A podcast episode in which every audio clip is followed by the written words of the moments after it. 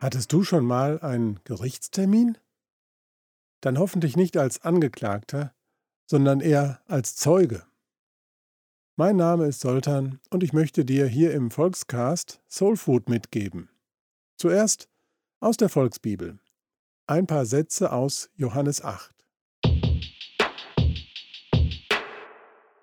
Da brachten die religiösen Profis und Streber eine Frau an, die auf frischer Tat ertappt worden war. Sie hatte mit einem Typen geschlafen, obwohl sie bereits mit einem anderen Mann verheiratet war. Die Männer stießen die Frau in die Mitte, damit sie alle sehen konnten. Dann sagten sie zu Jesus, Herr Lehrer, diese Frau ist gerade mit einem verheirateten Mann im Bett erwischt worden. Das ist Ehebruch. Nach dem Gesetz von Mose müsste sie jetzt von mehreren so lange mit Steinen beworfen werden, bis sie tot ist. Was sagen Sie zu diesem eindeutigen Fall? Das war natürlich nur ein Trick. Sie hofften, sie könnten Jesus damit in eine Zwickmühle bringen, so dass er irgendwas Verpeiltes sagen würde, bis sie dann später gegen ihn verwenden könnten. Jesus blieb aber total cool. Er setzte sich auf den Boden und schrieb irgendwas mit seinen Fingern in den Sand. Als die Typen aber weiter herumnervten, sah er nach oben und sagte, Okay, dann soll mal der Erste den Stein schmeißen, der noch nie in seinem Leben Mist gebaut hat. Dann bückte er sich wieder und malte irgendwelche Sachen in den Sand. Als erstes verschwanden die Älteren, und dann folgten ihnen einer nach dem anderen, bis Jesus zum Schluss mit der Frau alleine war. Jesus stand auf und fragte sie, na, wo sind denn jetzt die Leute, die eine Anzeige erstatten wollten? Hat etwa keiner von denen das Urteil auch vollstreckt? Nein, keiner, mein Herr, antwortete sie. Dann werde ich das wohl auch nicht tun. Geh jetzt mal nach Hause und pass auf, dass du nicht noch einmal so einen Fehler machst. Na, hier geht es mal so richtig heftig ab. Das ist keine Verhandlung hinter verschlossenen Türen, sondern eher so auf dem Marktplatz auf dem äh, Bahnhofsvorplatz oder vor dem Rathaus. Alle strömen hin. Wenn erstmal ein paar zusammenstehen, dann kommen auch immer so Schaulustige dazu. Ach, nicht das, was wir was verpassen. Was ist denn da los? Hast du gehört? Was ist da los? Komm mit, das müssen wir ansehen. Ja, Gaffer gibt's überall, ist klar. Kennst du das auch? Wenn jemand so richtig Mist gebaut hat, sind schnell alle anderen mit ihrem Urteil dabei. Selber schuld, hat er nicht anders verdient, warum hat sie sich auch nur erwischen lassen, Pech gehabt. Und wenn wir jemand anderen so richtig dissen können, macht uns das nicht auch dann etwas besser? Naja, wohl kaum. Auf frischer Tat haben sie die Frau erwischt und nach dem geltenden Gesetz muss sie sterben. Wenn doch eigentlich alles klar ist, warum fragen sie eigentlich Jesus noch nach seiner Meinung? Was soll das? Den religiösen Profis geht es gar nicht um diese Frau, die sie hier auf den Marktplatz gezerrt haben, vor allen Leuten. Sie haben Pläne gegen diesen Jesus. Er hat viele Neider. Ihm laufen die Massen jetzt zu. Alle wollen ihn erleben. Menschen werden in seiner Nähe gesund, die vorher todkrank waren. Er spricht von Gott als von seinem Vater.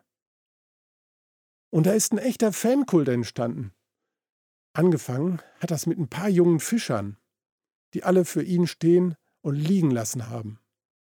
Und zwischenzeitlich hat er vor Tausenden von Leuten seine Reden gehalten. Immer wieder hat er aber auch mit den religiösen Chefs gesprochen, mit ihnen diskutiert, und debattiert. Naja, er hat sich Zeit für sie genommen. In den Augen der Frommen kann es aber jetzt so nicht weitergehen. Also legen sie ihm immer wieder Fallen aus.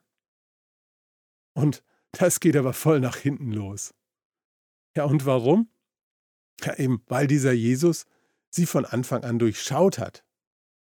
Er sieht ihn nicht nur vor den Kopf, sondern er sieht auch sofort den Hintergedanken und er kann sehen, was sie eigentlich vorhaben. Ihn kann man gar nicht hinters Licht führen. Geht nicht, kein Ding. Der darf den ersten Stein schmeißen, der noch nie in seinem Leben Mist gebaut hat. Und auch wenn alle, die da stehen, in ihren Augen bestimmt nicht so drauf sind wie die Frau, die sie angeschleppt haben. So eine ganz weiße Weste hat keiner von ihnen. Naja, und äh, jetzt mal ganz ehrlich, Hand aufs Herz, äh, wer hat das denn schon? Und so verschwindet einer nach dem anderen von der Bildfläche. Am Ende ist Jesus mit der Frau alleine. Und, obwohl er jetzt das Urteil an der Frau vollstrecken könnte, gibt er ihr eine Chance. Ein echtes Happy End für diese Frau. Und das ist eigentlich der Punkt in dieser Geschichte, wo ich Jesus so richtig feiere. Er hat den Durchblick. Er checkt alles und ist dabei super nachsichtig. Ja, und wie sieht das heute aus? Heute wird bei uns bestimmt keiner mehr gesteinigt. Aber was geht denn an krassen Sprüchen ab bei Facebook, Twitter und Co? Und wenn nicht friedlich mit der Masse schwimmst, einfach alles mitmacht, ja, dann gibt's ordentlich auf die Zwölf. Wenn auch nur verbal. Und auch da hinein sagt Jesus, Okay, kannst du gerne mitmachen. Wenn bei dir selbst alles in Ordnung ist, mach mit. Tja, hoppla, da habe ich wohl ein kleines Problem. Und so bleibt eigentlich nur die Wahl. Entweder von diesem Jesus weggehen oder sich ganz auf ihn einlassen und eine Chance zum Reset nutzen. Einfach nochmal auf Spielanfang zurück. Neustart mit diesem Jesus. Bevor ich dir die Wochenchallenge mitgebe, möchte ich noch ein Gebet sprechen. Danke, Jesus, dass ich so viel von dir erfahren und lernen kann. Danke, dass du mir keinen Stein in den Kopf wirfst und ich immer wieder mit meinem Mist bei dir landen kann. Jesus, ich finde es total super, dass du da den vollen Durchblick hast.